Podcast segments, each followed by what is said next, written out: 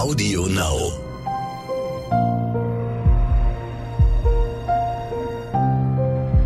Verbrechen von nebenan. True Crime aus der Nachbarschaft.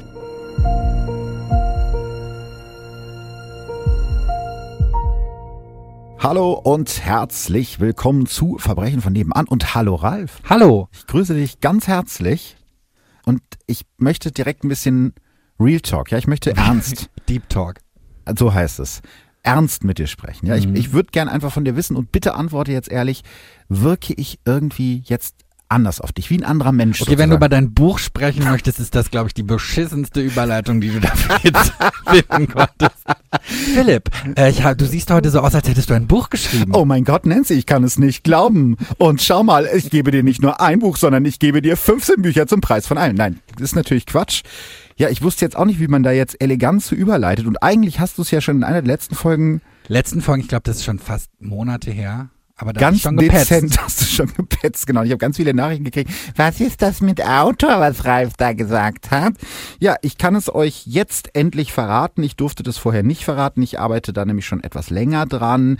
Bald könnt ihr Verbrechen von nebenan nicht nur hören, sondern auch lesen. Am 18. Oktober 2021 erscheint Verbrechen von nebenan das Buch bei Goldman Random House und ich freue mich sehr.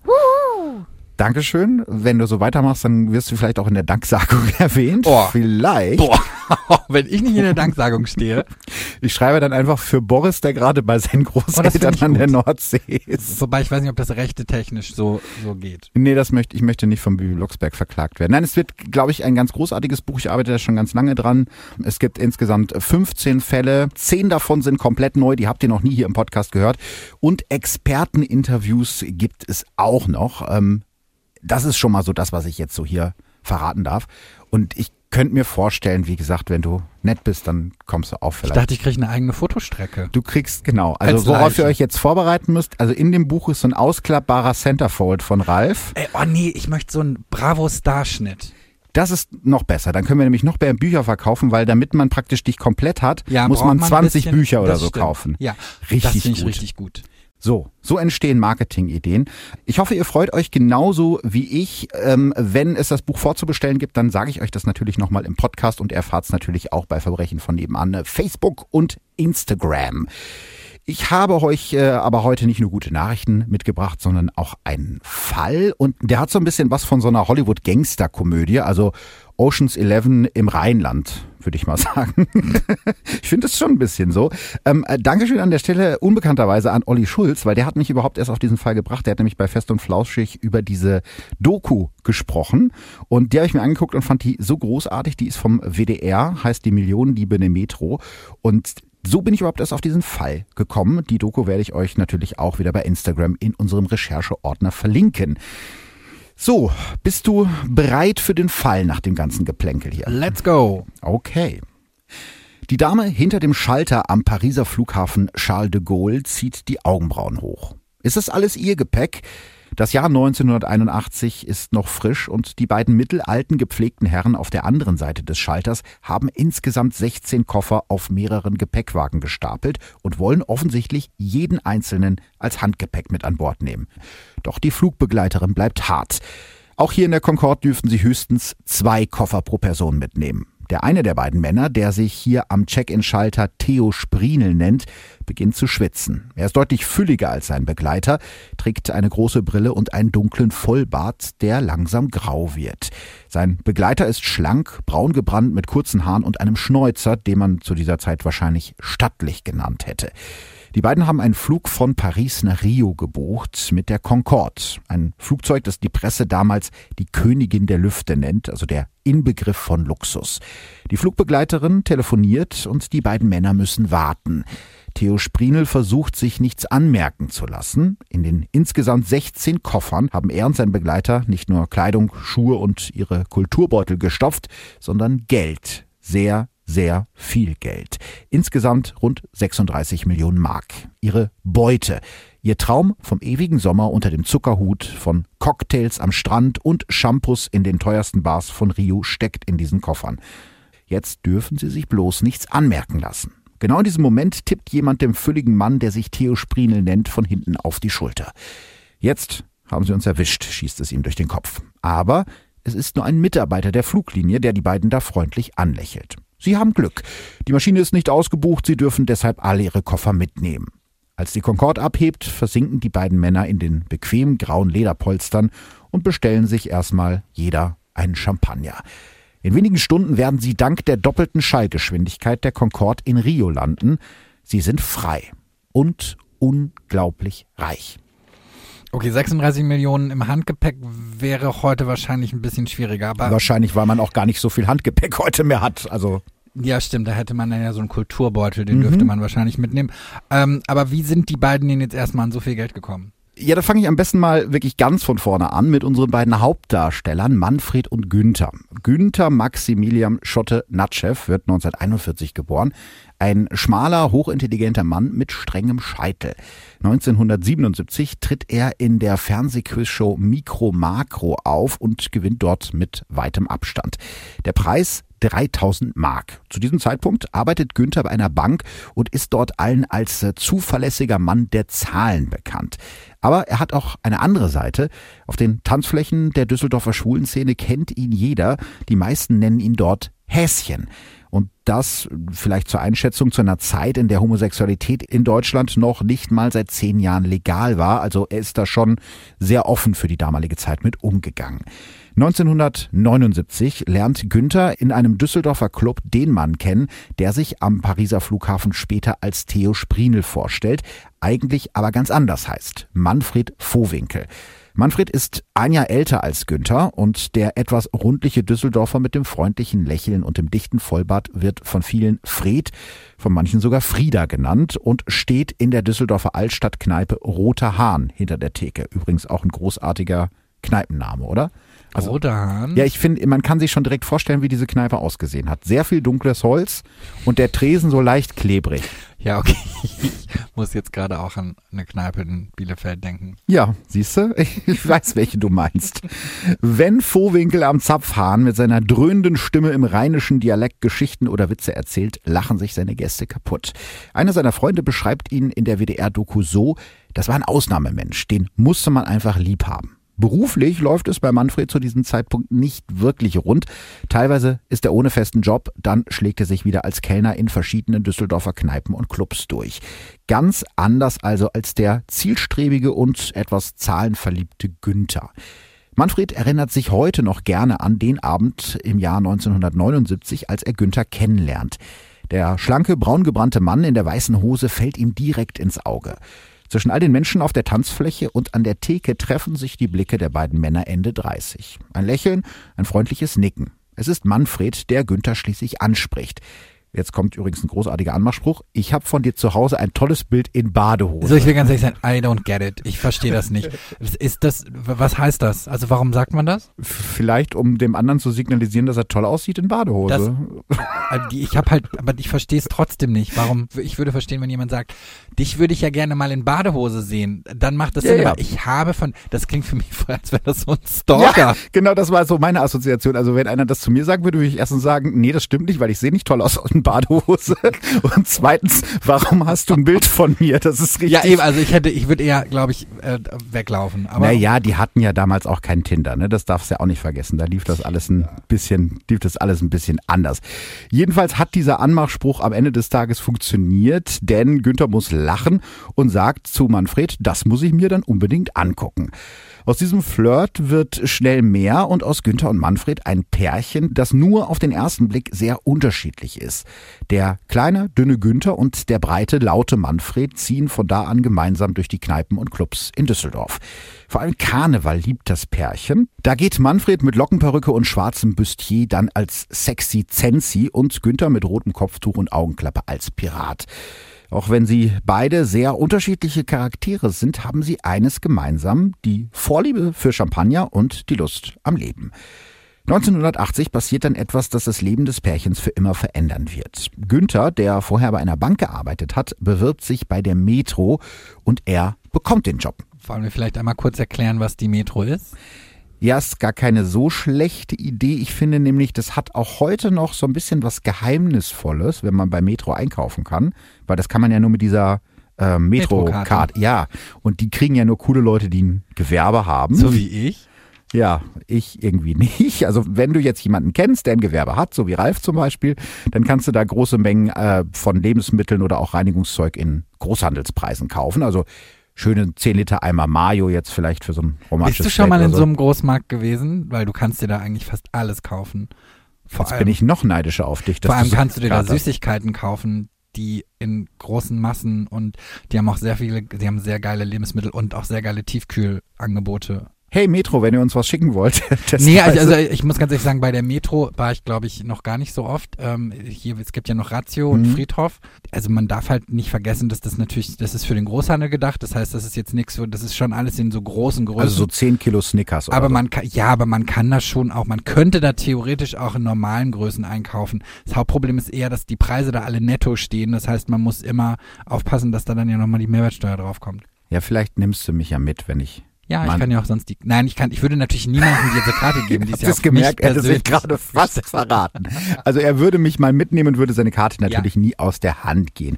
Also vielleicht ganz kurz zur Geschichte der Metro, die beginnt im November 1963, als der Mülheimer Elektrohändler Otto Beisheim in Essen den ersten Metro-Großmarkt aufmacht. Metro ist zusammen mit Aldi eines der ersten Unternehmen, die das Selbstbedienungsprinzip der amerikanischen Supermärkte nach Deutschland holen. Davor hat man, und das kann ich mir nicht mehr so richtig vorstellen, in so Tante-Emma-Läden eingekauft, wo dann wirklich der Verkäufer hinter so einem Tresen stand und einem das alles angegeben hat, was man, was man haben wollte. Damals pinselt Beisheim selber noch die Parkplatzmarkierung auf den Asphalt und seine Frau hilft in der Schmuckabteilung einer der Märkte aus. Nach nur 20 Jahren wird in den Metromärkten schon genauso viel umgesetzt wie in allen Filialen des damals schon 100 Jahre alten Kaufhauskonzerns Karstadt. Im Jahr 1980, in dem unser Fall spielt, betreibt Metro insgesamt 100 Märkte in ganz Westeuropa. Anfang der 70er holt sich Beisheim den Banker und Juristen Dr. Hanjörg Heret ins Unternehmen als Außenminister. Der ist für das Wachstum der Metro auch außerhalb Deutschlands zuständig. Seine Geschäftspartner nennen Heret, den gebürtigen Oberschlesier, scherzhaft Inspektor Heret, weil er so gerne Agatha Christie Krimis liest, um sein Schulenglisch aufzupolieren. Und das ist jetzt also die Firma, die Günther und Manfred um die ganzen Millionen erleichtern wollen. Ganz genau. Günther fängt als äh, Finanzmanager bei der Metro an und wird als Disponent schnell die rechte Hand des Metro-Finanzdirektors für die gesamte deutsche Gruppe. Günther ist kein Visionär, aber zuverlässig und gut in seinem Job. Ich habe immer mit großen Zahlen zu tun gehabt, erzählt er später in einer Talkshow, und Millionen haben mich nie gereizt. Eigentlich. Das ändert sich erst, als Günthers Vorgesetzter ihm irgendwann vorwirft, keine Ahnung von seinem Job zu haben.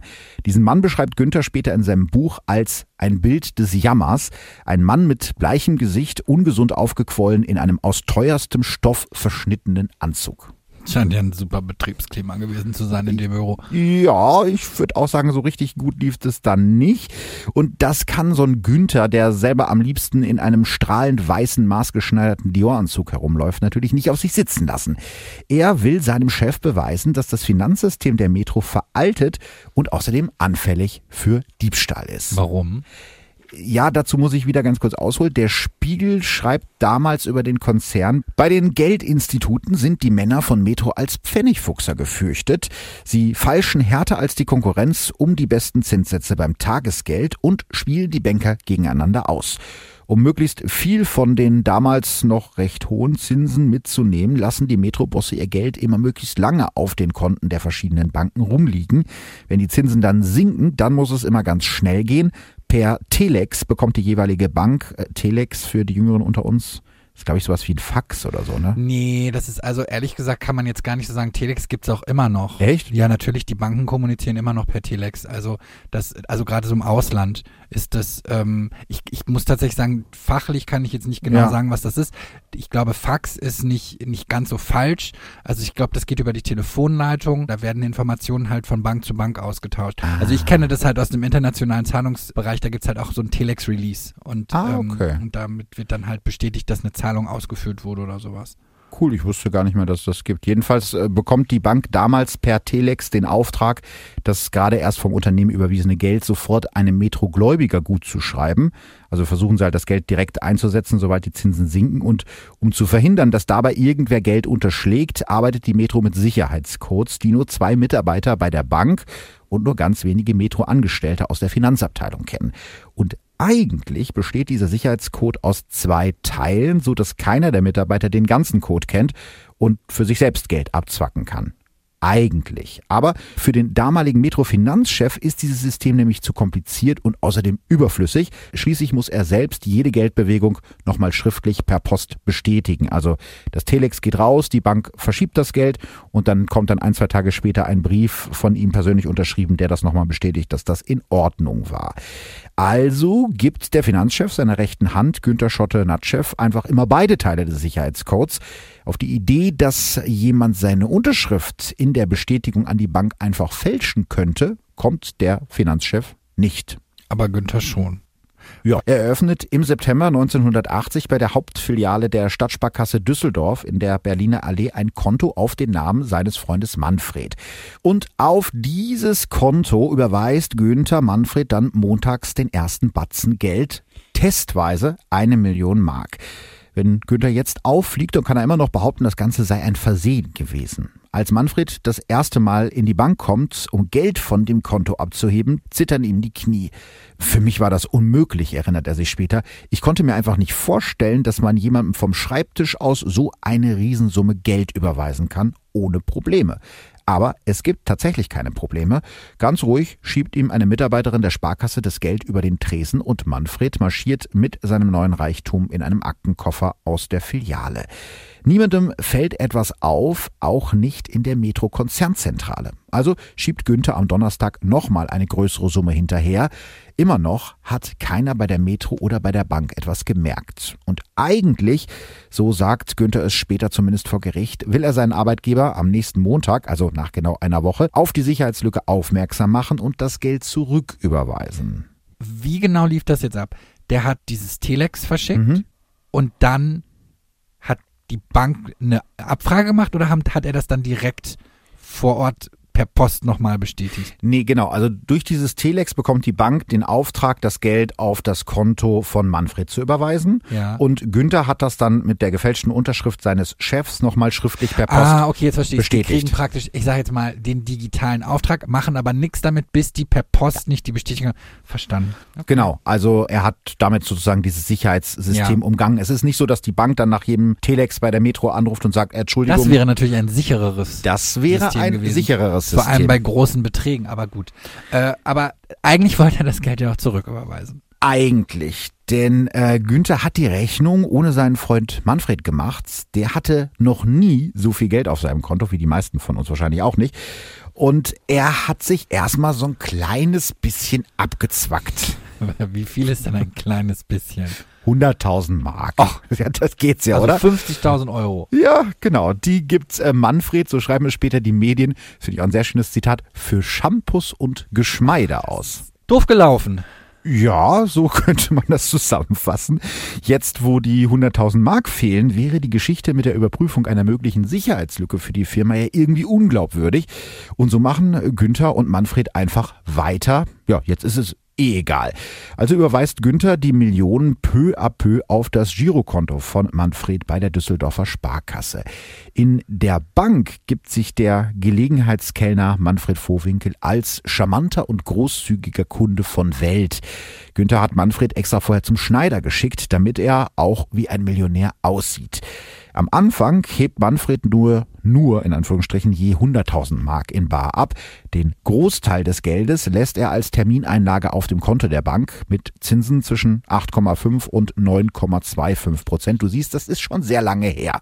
Ja, ich will jetzt auch eigentlich gerade fragen, ob das nicht irgendjemandem komisch vorgekommen ist, aber gut, was hat man denn dann für Überprüfungsmöglichkeiten? Heutzutage würde man die Leute wahrscheinlich googeln und sagen, ähm, gibt es den überhaupt? Aber Ja, das ähm, war damals also natürlich. Ich glaube nicht, dass eine Bank jetzt irgendjemand googelt, aber da gibt es wahrscheinlich andere Möglichkeiten der Überprüfung, als es die dann damals gab. Da war das so, wer der sagt, der hat das Geld, der sagt, er ist großer Geschäftsmann, dann kann man dem ja nun mal nur glauben. Ja, die sehen ja, dass das Geld auf dem Konto ist. Ja. Ne? Also ich glaube, bei so einem solventen Kunden wollte die Bank wahrscheinlich nicht ganz so genau nachfragen.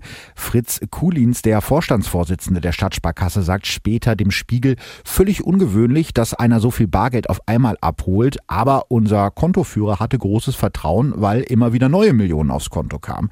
Solange also immer wieder Geld reinkommt, ist die Sparkasse happy. Mehr noch, Manfred Vohwinkel bekommt sogar eine Sonderbehandlung. Jedes Mal, wenn der große, füllige Mann mit dem Vollbart die Filiale betritt, eilen ihm die Mitarbeiter entgegen, begrüßen ihn mit Namen und halten ihm die Tür auf. Dann wird er von einem Mitarbeiter direkt in den Keller der Filiale an der Berliner Allee geleitet, wo für die VIP-Kunden der Bank drei eigene Schalter zur Verfügung stehen, damit sie nicht oben wie alle anderen in der Schlange warten müssen. Dort wird dann Kaffee und Cognac gereicht und geplaudert. Manfred Vohwinkel lässt sich das Bargeld in aller Seelenruhe in Bündeln reichen und in ein oder zwei Köfferchen packen, manchmal in Begleitung von Günter Schotte-Natschew. Bankvorstand Kulins sagt dazu, wir hatten das Gefühl, das ist ein sesshafter Kunde. Ich muss immer wieder lachen, weil mir jetzt gerade bewusst wird, da gab es wahrscheinlich noch keine Bankautomaten. Nö. Da gab es online natürlich. Obwohl könnte sein, dass es in den gar nichts. 80ern die ersten Bankautomaten gab. Nicht bevor ich jetzt wieder Hasspost Nee, kriege. äh, ja, ich überlege jetzt gerade einfach wegen dem hier oben so lange in der Schlange warten. Ich wüsste nicht, wann ich das letzte Mal wirklich eine lange Schlange. Ich wüsste auch nicht, wann ich das letzte Mal in der Bank war. Ja, ich auch nicht. Außer, außer man hat was wirklich Wichtiges zu besprechen. Aber ansonsten wüsste ich jetzt ehrlich Aber dann hat man ja auch einen. Termin. Also ich gehe jetzt nicht zum Schalter, ehrlich gesagt. Ja, ich glaube, es gehen noch sehr viele Leute Ja. zum Schalter. Was machen die denn jetzt bitte mit der ganzen Kohle? Erstmal gar nichts. Die verstecken die Millionen im Schrank und stopfen sie unter das Sitzpolster von Manfred Vohwinkels Biedermeier-Sofa. Und natürlich verjubelt das Pärchen auch einen Teil des Geldes. Auf der Düsseldorfer Königsallee sind Günther und Manfred bald Stammkunden in den teuersten Geschäften der Stadt. In seiner kleinen Herrenhandtasche hat Manfred immer mindestens 200.000 Mark in Bar dabei. Du brauchtest ja nur das Sofa hochzuklappen, holst den Bündel Scheine und dann gehst du wieder los, erinnert sich Manfred schmunzelnd an die Shoppingtrips des Paares. Schmuck oder Uhren für unter 10.000 Mark kommen den beiden dabei nicht in die Tüte. Das Gold muss glänzen und die Diamanten müssen glitzern. Wenn jemand fragt, woher das ganze Geld dafür kommt, behauptet Manfred, er habe den Lotto-Hauptgewinn beim Spiel 77 abgeräumt. Ziemlich schnell gewöhnen sich die beiden an ihren neuen Reichtum. Irgendwann ruft Manfred Günther auf der Arbeit an. Er hat gerade die Geldvorräte im Schrank und im Sofa gezählt, etwa 18 Millionen Mark. Damit kommen wir nicht aus, beschwert er sich bei Günther am Telefon. Der zögert keine Sekunde und überweist direkt die nächste Summe. Noch ein Millionchen, damit du nicht mehr arbeiten brauchst. Okay, und das ist niemandem bei der Metro aufgefallen. Nein. Also hat mich auch sehr gewundert bei der Recherche. Also entweder die beiden sind sehr geschickt oder sie haben einfach sehr großes Glück. Der komplette Betrug spielt sich nämlich in den vier Monaten vor Weihnachten etwa ab. Und das ist natürlich die Zeit, in der bei der Metro die Umsätze immer so stark steigen, dass ein paar Millionen mehr oder weniger eigentlich ja, niemandem auffallen. Außerdem hatte die Finanzprüfung bei der Metro gerade erst stattgefunden und die nächste steht erst wieder im Sommer 1981 an. Also mehr als genug Zeit, um Geld an die Seite zu schaffen. Aber irgendwann fangen Günther und Manfred dann doch an, Fluchtpläne zu schmieden. Kurz nach Weihnachten 1980 beginnen die beiden zu packen. Zu diesem Zeitpunkt haben sie schon mehr als 30 Millionen Mark zusammen. Aber wie wollen sie so viel Bargeld transportieren? Manfred versucht, die Scheine einfach in mehrere Koffer zu stopfen und bekommt die Koffer kaum zu. Es ist Günther, der die rettende Idee hat. Er schneidet die Banderolen der Geldbündel auf und schichtet die Scheine flach zwischen den Rest des Kofferinhaltes. Erst ein gefaltetes Handtuch, dann wieder eine Lage Tausender, das nächste Handtuch und so weiter. Am Ende haben die beiden insgesamt 36 Millionen Mark auf 16 Koffer verteilt. Ob das nicht ein verrücktes Gefühl war, so viel Geld mit sich rumzutragen, wird Günter Schotte-Natschew später in einer Talkshow gefragt. Nee, nur verdammt schwer zu schleppen, antwortet er darauf. Er hat zum 31. Dezember bei der Metro gekündigt und sich sogar ein Arbeitszeugnis ausstellen lassen, weil er angeblich ins Bankwesen wechseln will. Das Pärchen zieht von Düsseldorf nach Paris. Muss es wahrscheinlich ziemlich krachen lassen. Ja, davon kannst du ausgehen. An Silvester mietet Günther das weltberühmte Lido-Varieté an der Champs-Élysées und zwar komplett. Eigentlich fasst der Zuschauerraum des Lido mehr als 1100 Plätze, doch an diesem Abend treten die Künstler nur für Günther, Manfred und zwei Freunde der beiden auf. Denn damit Günther und Manfred in Paris nicht alleine feiern müssen, rufen sie alte Kneipenkumpel aus Düsseldorf an und lassen sie nach Paris fliegen. Die Pariser Zeitungen fragen sich natürlich, wer ist dieser schlanke, gut aussehende Herr mit den grauen Haaren, der das komplette Lido für sich haben will. Aber eine Antwort finden die Zeitungen damals nicht. Bei der Metro ist immer noch niemandem aufgefallen, dass das Geld fehlt. Vielleicht auch, weil der Konzern sich gerade darauf vorbereitet, den Konkurrenten Kaufhof zu übernehmen und damit zum größten Handelskonzern Europas zu werden. 350 Millionen Mark sollen die Kaufhofanteile kosten.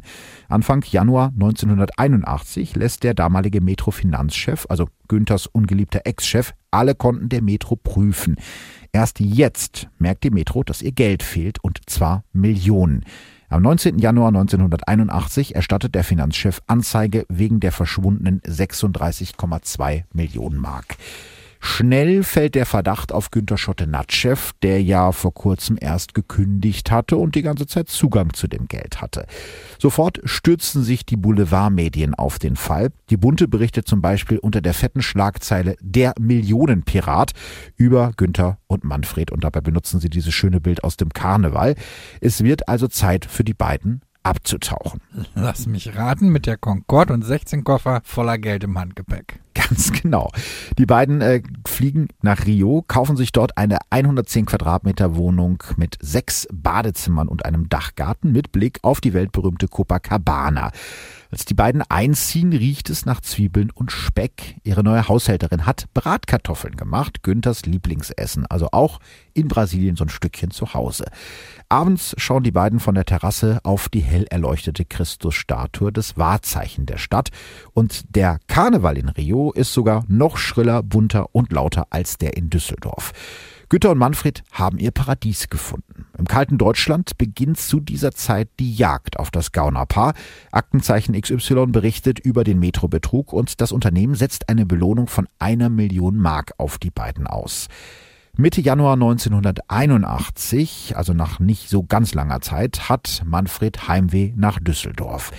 Vielleicht ist es auch die Angst, dass er, der so gerne möglichst viele teure Uhren, Ringe und Ketten und Armbänder auf einmal trägt, in Rio irgendwie was passieren könnte.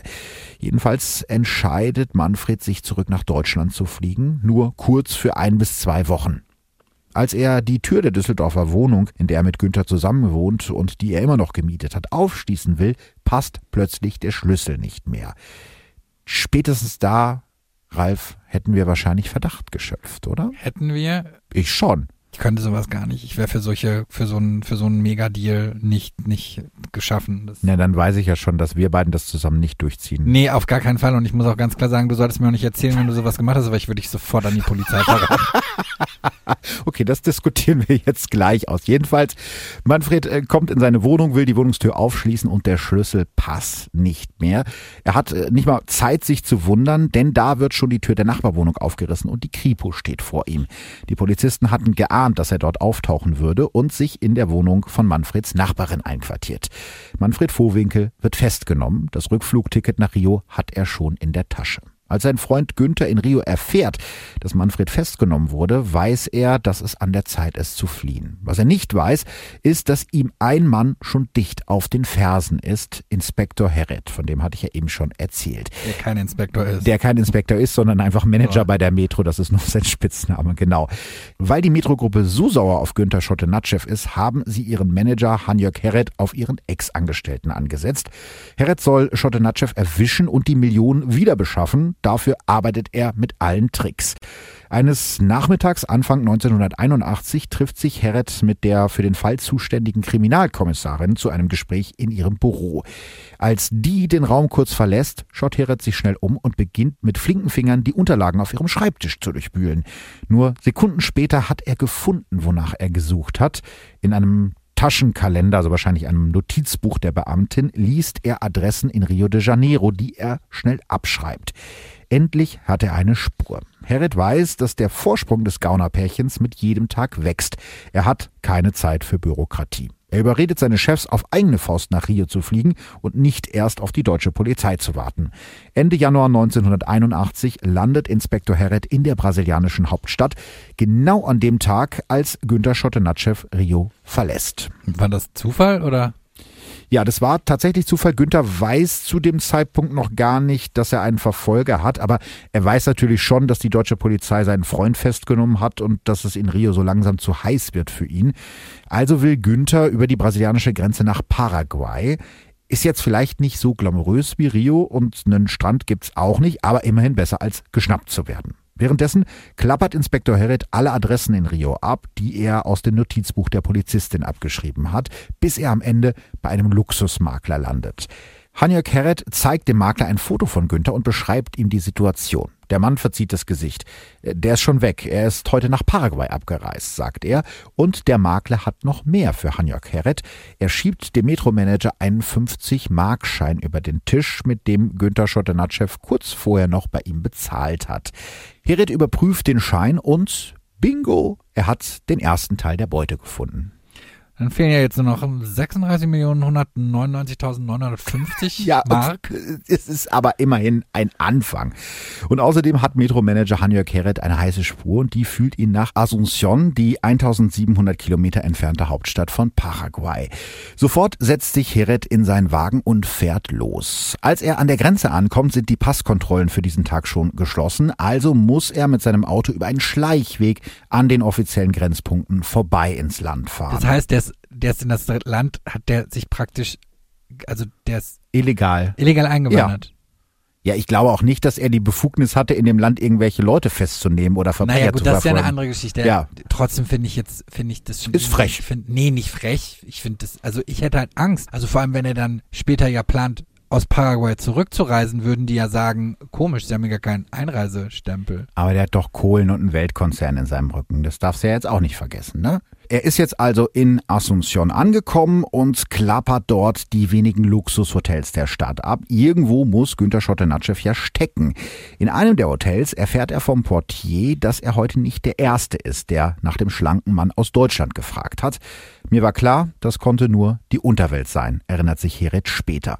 Jetzt muss er sich also beeilen, wenn er Schottenatschew und die Millionen vor irgendwelchen anderen Gangstern erwischen will. Und schafft er es? Ja, nach kurzer Zeit steht er im Hotelzimmer des Mannes, nach dem die halbe Welt seit Wochen sucht. Vielleicht kurz nochmal zu den anderen Leuten, die ihm da wahrscheinlich auf der Spur sind.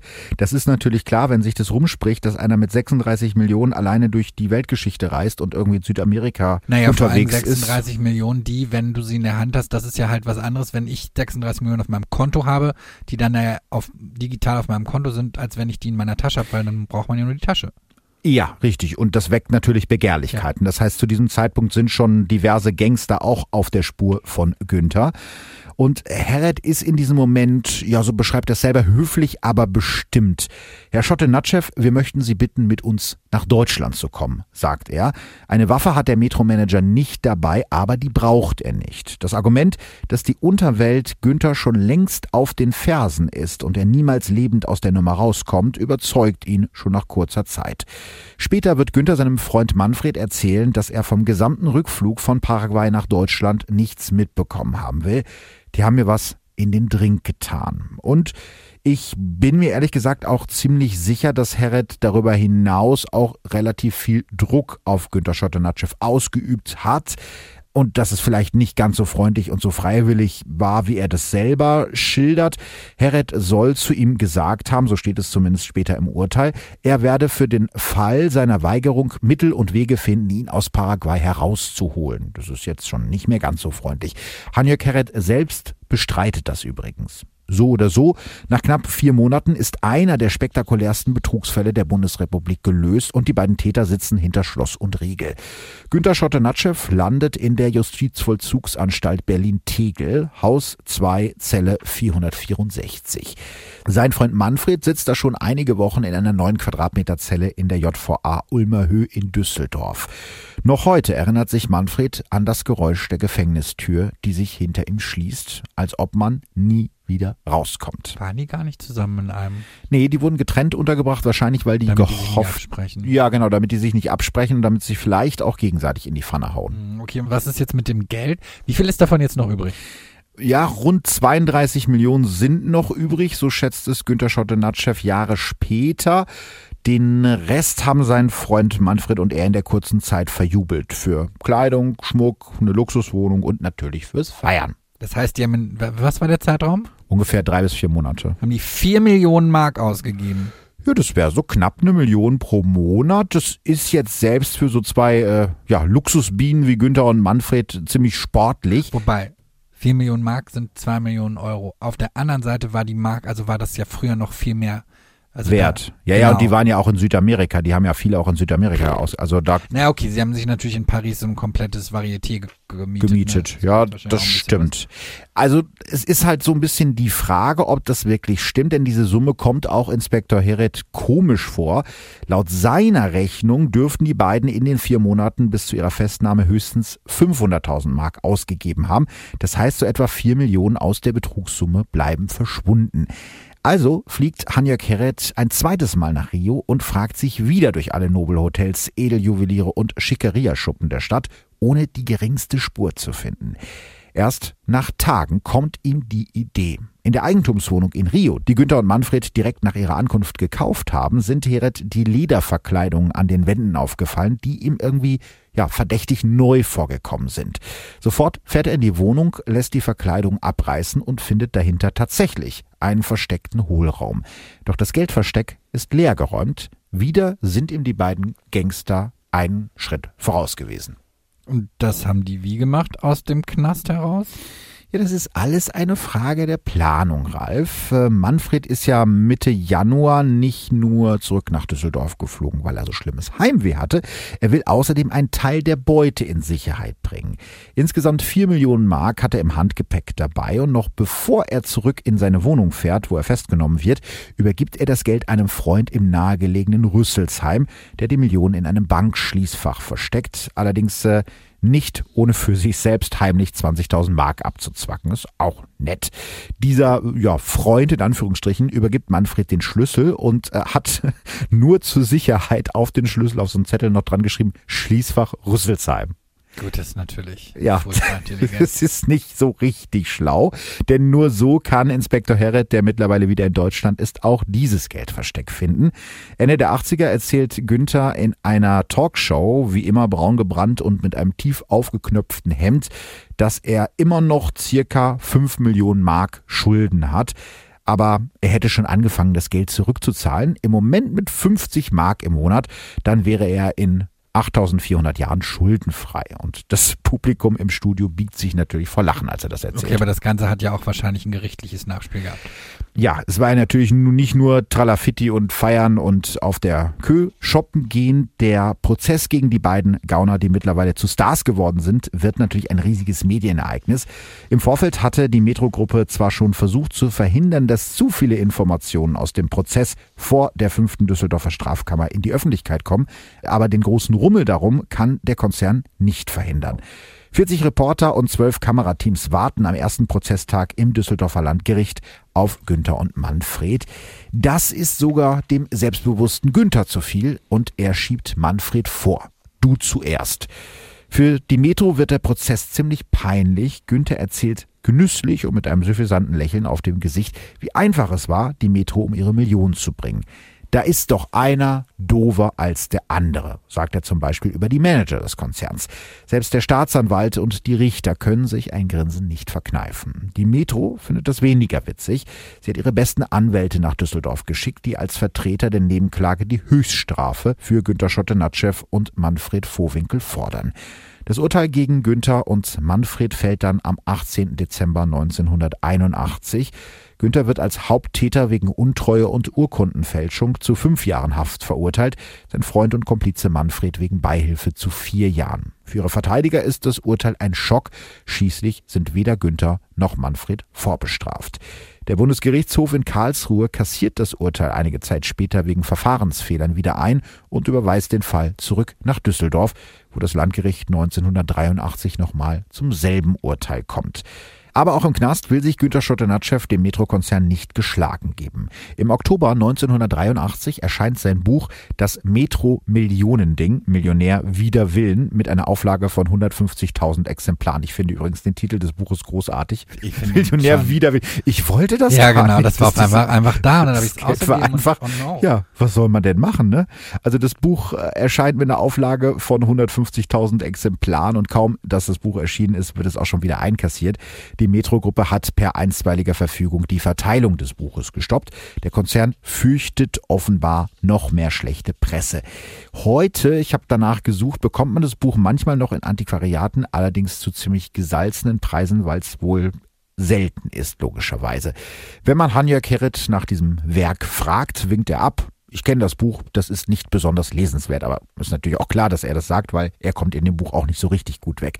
Nach vier Jahren im Gefängnis kommt Günther vorzeitig frei. Sein Freund Manfred ist schon nach drei Jahren wieder draußen.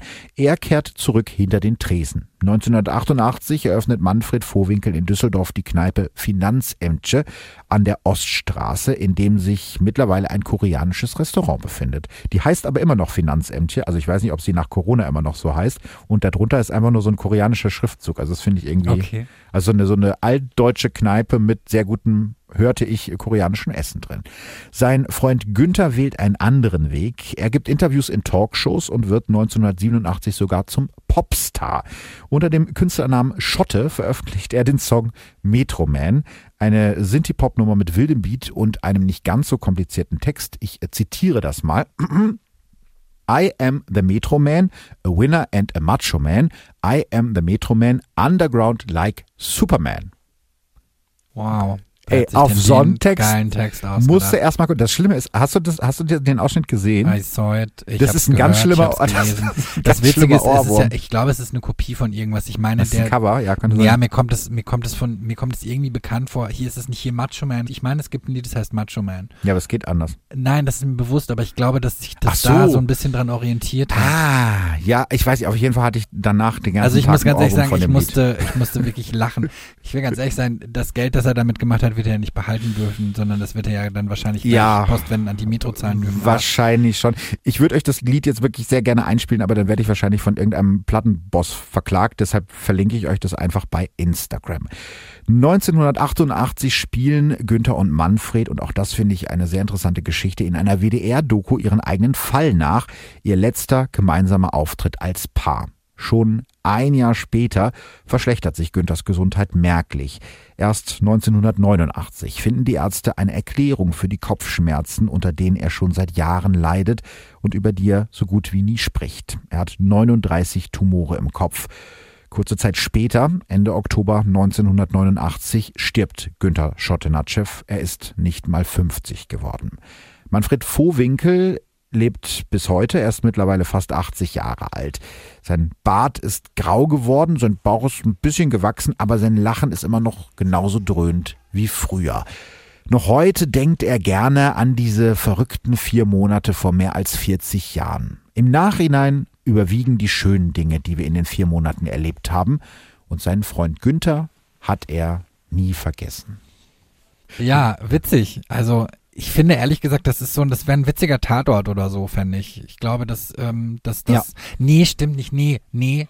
Sat 1 Fernsehfilm. Das so eine heißt, Komödie meinst du? Ja, so, es gibt so, es gibt da manchmal diese witzigen Urlaubsfilme.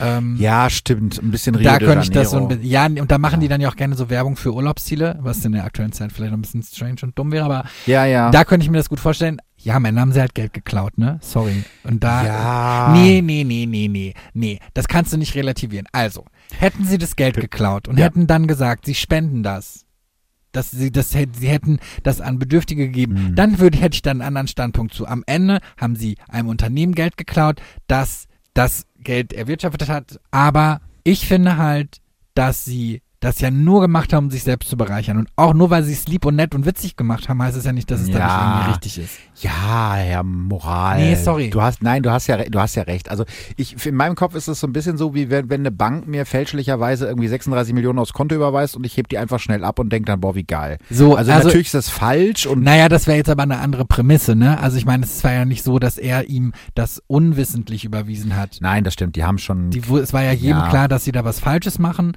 Und ich meine, glauben wir jetzt mal, dass er eigentlich vorhatte, das Ganze zu melden und zu sagen, oh, ho, ho, ho, seht mal zu, ich habe euch ausgetrickst. Es ist ein Verbrechen, es ist Betrug, natürlich. Und Diebstahl. Ja, und wie gesagt, wenn da jetzt eine OP für die Mutter äh, dran gewesen Mhm. wäre, die, die Kinder, die Geschwister, die irgendwas brauchen oder was weiß ich, dann hätte ich da einen anderen Standpunkt zu. Aber das war jetzt ja wirklich einfach äh, eine Laune und irgendwann wurde es ja nun auch tatsächlich unverhältnismäßig. Also mit 18 Millionen in der Tasche zu sagen, wir haben nicht genug, ähm, das reicht niemals. Ja. Und am Ende haben sie nur 500.000 ausgegeben.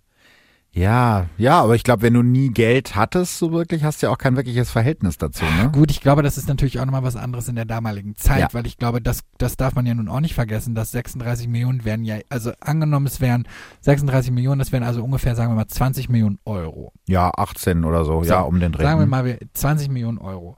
Das wäre ja heutzutage schon scheiß viel Geld. Mhm. Damals ist aus meiner Sicht, wäre das, war das noch viel mehr Geld, weil das Geld ja noch viel mehr wert war. Das stimmt, aber ich glaube, was auch eine Rolle spielt, ist, die beiden sind ja der Jahrgang 41, also äh, Kriegsgeneration, ne? Hm. Die haben, glaube ich, noch ganz andere Zeiten erlebt. Also diese, diese mm, Reflexe, das kennst du ja vielleicht auch von deinen, von Großeltern oder so, Ja. zu hamstern und zu raffen und viele ältere Leute Meine haben ja auch, vier Kühltruhen. ja, zum Beispiel, nicht nur mit Essen, mit Lebensmitteln, sondern auch mit Geld. Das haben ja ganz viele. Nein, die haben kein Geld in die Kühltruhe gepackt. Nein, das meine ich doch nicht. Aber viele ältere Menschen haben ja noch Geld zu Hause gebunkert. Das hörst du ja immer wieder, wenn diese Enkeltrickbetrüger anrufen. Ja. Da du dich dann fragst, wieso hat Opa 100.000 Mark oder 100.000 Euro ich glaube, das liegt natürlich ein bisschen auch daran, dass die ja damals auch keine anderen Möglichkeiten hatten. Ne? Der Bank hat man wahrscheinlich nicht so sehr getraut. Ja. Äh, und äh, es gab dann ja auch noch keine anderen Möglichkeiten ohne. Also aber jetzt ja gäbe es ja andere. bezahlen. Jetzt Ja, gäbe es ja andere Möglichkeiten. ja. Ja, aber das meine ich ja damit. Ich glaube, dass das ein bisschen auch was mit diesem mit dieser Kriegsgeneration zu tun hat, Ja. dass man dass man rafft und dass man erstmal irgendwie äh, das zusammenhält und Vorräte anlegt. Naja, Ob man jetzt einen Vorrat von 36 Millionen Mark braucht, ist die andere Frage. Ich, ich frage mal anders. Ich habe ja die Doku auch gesehen und ich kam jetzt gar nicht darum herum, die beiden unglaublich sympathisch zu finden. Und ich habe mich selber gefragt, warum? Weil du hast ja schon recht, das sind ja Verbrecher, die haben ja ein Naja Verbrechen gut, ich begangen. glaube, das Problem ist, natürlich haben sie sich selber daran bereichert, aber sie haben es jetzt ja nicht mit einer wirklich bösen Absicht gemacht, dass sie jemandem schaden wollten, in Ja. Anführungszeichen. Natürlich haben sie einem Unternehmen damit geschadet, das auf lange Sicht natürlich auch durch sowas eventuell an Probleme kommen könnte. Mhm. Aber es war jetzt ja nicht so, dass das irgendwelche Gangsterbosse waren, die da was weiß ich was Böses gemacht haben und haben das jetzt jemandem ja ge- geraubt, der sowieso schon nichts hatte ja, oder ja, so. klar. Hm. Und das zweite ist natürlich, sie konnten sich halt wirklich gut verkaufen, ne? ja, das stimmt. Also ich muss tatsächlich zugeben, dass mir Manfred ein bisschen sympathischer ist, weil der so ein bisschen, Ja, Manfred sieht halt aus wie der Weihnachtsmann. ja, und man kauft ihm ab, dass er gar nicht so richtig verstanden hat, was er da eigentlich gemacht hat. Ja. Das war natürlich, das Geld war da, und dann habe ich das ausgegeben und das war, das war so ein Abenteuer und das war ganz lustig. Und der, Günther ist der anders. Günther war mir Mhm. tatsächlich nicht ganz so sympathisch, weil ich, aber das hatten wir auch schon in ein paar anderen Folgen, ich nicht so darauf stehe, wenn Leute, die Verbrechen begehen, sich dafür selber feiern und das hat er. Das stimmt. Er hat sich dafür selbst gefeiert. Ich habe dieses äh, diese Talkshow, die ich übrigens wirklich richtig witzig fand, weil ge gefühlt das komplette Studio am Rauchen Ja, war. ist so geil. Und zwar alle, Alle selbst die. Moderatorin hat geraucht. Ja. Also dieses Studio fand ich richtig witzig, aber er hat sich halt so richtig selbst gefeiert. Ja, das stimmt. Und dann auch noch dieses Lied. Das ist nicht meine Welt. Also das, Ja. da, da war mir halt ähm, Manfred einfach sympathischer, weil man gemerkt hat, okay, der, der fand das, da war Geld und der konnte jetzt ein bisschen leben. Das hat er wahrscheinlich auch noch nie machen dürfen. Ja. So, ähm, so ein ausschweifendes Leben führen. Und dann, dann war das alles gut und schön. Dem nehme ich das nicht so übel. Dem Günther nehme ich es auch nicht übel. Also Ja, du hast recht, der genießt das ein bisschen mehr, wie er da immer saß in der Talkshow, so weit aufgeknöpftes Hemd. und- Naja, und auch diese ganzen Scherze, die er dann Ja, auf Kosten der stimmt. Metro. Man kann sich jetzt darüber streiten, ob das ein veraltetes System gewesen ist, ob, ob er da irgendwas aufgedeckt hat oder nicht. Ich glaube halt eher, das war eine, eine Maßnahme, um es zu rechtfertigen und zu sagen, also eigentlich wollte ich ja nicht, aber Mensch, dann war das Geld plötzlich weg, was sollte ich denn tun? Mhm. Ja. Der hatte ein Problem mit seinem Chef und Ja. ähm, da hatte er keinen Bock drauf. Aber die Frage, die mich viel eher interessiert ist, was würdest du mit so viel Geld machen? Erste Prämisse, du hättest es geklaut. Ja gut, dann ist ja blöd, weil dann kann ich ja nicht ähm, damit angeben. Das wird ja auffallen. Kommt, Also da kommt jetzt drauf an. ja, wenn ich also ja, müsste ich halt eine Legende erfinden, von wegen ich hätte im Lotto Mhm. gewonnen oder so. Ja. Und ich glaube, ich würde das Geld dann still investieren, vielleicht irgendwie Häuser oder Immobilien kaufen. Du bist so bedacht bei sowas. Ja, natürlich würde ich auch ein bisschen äh, Quatsch dafür kaufen Nee, und das mir ist mal das was Witzige gönnen. bei mir. Also natürlich würde ich mir, also ich würde, bei mir wäre es ausgeschlossen, dass ich das auf illegale Weise, das könnte ich nicht. Also ich würde keine Nacht ruhig schlafen. Ähm, das geht nicht. Also Ralf ist ein guter Bürger. Das ist man, leider, also ja. nee, leider, es ist wirklich so, ich bin halt mega regelkonform, ich bin so ein richtiger Ostwestfale und ich bin auch sehr rechtschaffen, würde ich behaupten. Also du hättest das Geld erst gar nicht.